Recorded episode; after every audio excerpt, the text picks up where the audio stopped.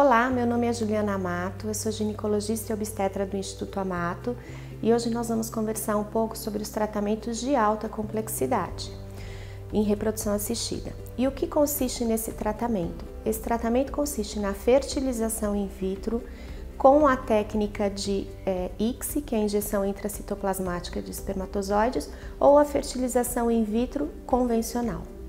Qual que é a diferença desses dois procedimentos?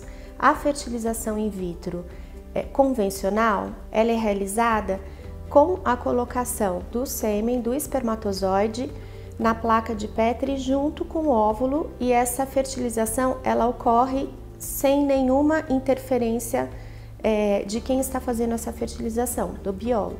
A fertilização in vitro pelo método Dixie é realizado uma injeção dentro do, do óvulo para injetar o espermatozoide lá dentro. Então, são duas técnicas é, de fertilização, mas cada uma tem uma indicação específica.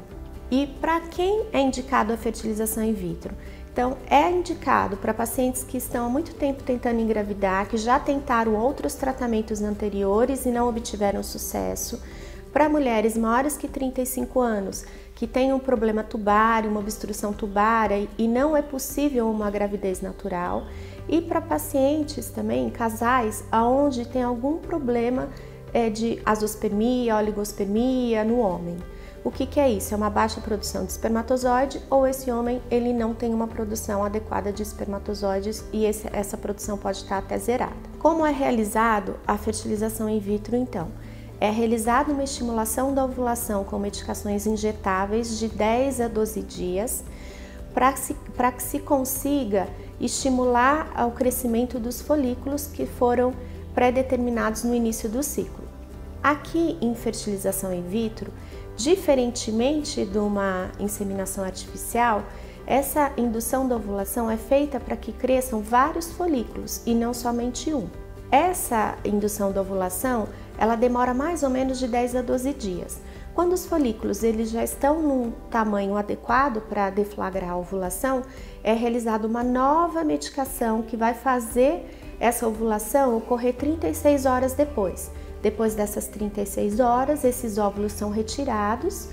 A mulher ela toma uma sedação, uma anestesia, ele é retirado através de uma aspiração folicular guiada por ultrassom e no mesmo dia o homem ele colhe o seu sêmen no laboratório e esse sêmen é utilizado para fertilizar esses óvulos retirados na mulher. O tratamento todo, entre estimulação da ovulação, a retirada dos óvulos e a recolocação do embrião, ele dura aproximadamente de 10 a 15 dias. Depois que se retirou esses óvulos, se fertilizou em laboratório, esse embrião ele fica sendo observado pela bióloga em laboratório e no terceiro dia ele é classificado como um embrião bom, ruim ou regular. E a partir daí, de acordo com o médico, é, esse embrião ele já pode ser transferido para dentro do útero.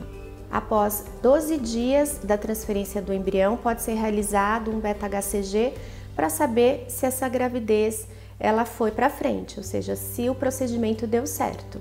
Muitas pessoas me perguntam quais as chances da fertilização in vitro dar certo de uma primeira vez. É muito difícil responder essa pergunta porque cada casal é um casal, tem um problema diferente de infertilidade, então a gente não tem como falar é, é, generalizado uma possibilidade de gravidez nesse tratamento, tá? Então, o ideal é que você converse com seu médico e a partir do diagnóstico feito por ele, é, você ter uma noção melhor da probabilidade de gravidez no procedimento para o seu caso. Se você gostou do nosso vídeo, se inscreva no canal, dê o seu like e ative o sininho de notificação para receber mais vídeos.